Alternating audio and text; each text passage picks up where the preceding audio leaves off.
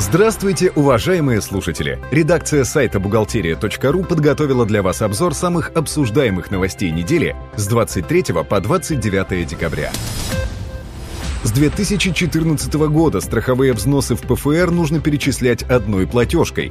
С 1 января 2014 года обязанность по определению и учету страховых взносов на страховую и накопительную часть пенсии перешла к пенсионному фонду. То есть, начиная с нового года, страховые взносы на обязательное пенсионное страхование необходимо будет перечислять в ПФР одним платежным документом, без распределения на финансирование страховой или накопительной части трудовой пенсии. Новости от компании «Биратор». Минфин сообщил, что при прекращении деятельности ИП должен восстановить НДС по нереализованным товарам. Предпринимателю нужно представить в налоговый орган уточненные декларации по НДС и уменьшить налоговые вычеты за те периоды, в которых НДС принят к вычету по товарам, остающимся в собственности ИП. Налоговые вычеты необходимо уменьшить на суммы налога в размере пропорциональном, в частности, остаточной стоимости основных средств. Другие новости читайте на сайте www.biratор.com оператор.ру.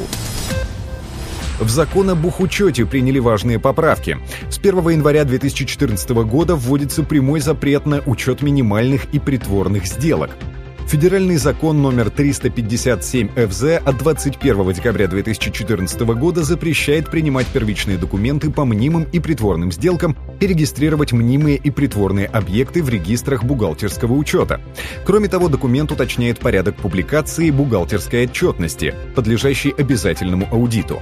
В соответствии с поправками вместе с экземпляром такой отчетности, представляемой в органы государственной статистики, должно предоставляться и аудиторское заключение. Выплаты на детей увеличатся. Федеральным законом от 2 декабря 2013 года номер 349 ФЗ пособия граждан, имеющим детей, проиндексированы на 1,5. Помимо этого, постановлением правительства Москвы от 17 декабря 2013 года номер 851 ПП были утверждены пособия на детей на 2014 год. Суммы выплат смотрите на сайте бухгалтерия.ру. Стоимость страхового года на 2014 год. На едином портале раскрытия информации опубликован проект постановления правительства РФ о стоимости страхового года на 2014 год. Согласно данному документу, стоимость страхового года в 2014 году будет составлять 17 328 рублей 48 копеек.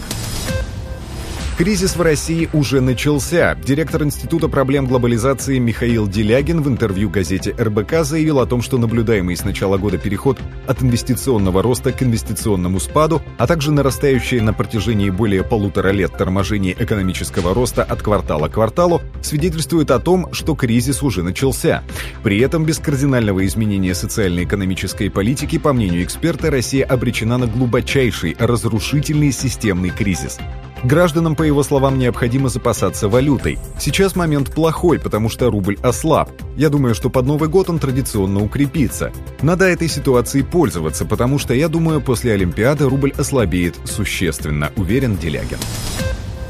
Прожиточный минимум за третий квартал вырос. Подписано постановление правительства РФ от 17 декабря 2013 года номер 1173, которое устанавливает величину прожиточного минимума по России на третий квартал 2013 года. Прожиточный минимум составляет 7429 рублей на душу населения, 8014 рублей для трудоспособного населения, 6097 рублей для пенсионеров и 7105 рублей для детей. Госдума одобрила пенсионную реформу. Законопроекты, устанавливающие с 2015 года новый порядок назначения пенсий, были одобрены Госдумой в третьем чтении.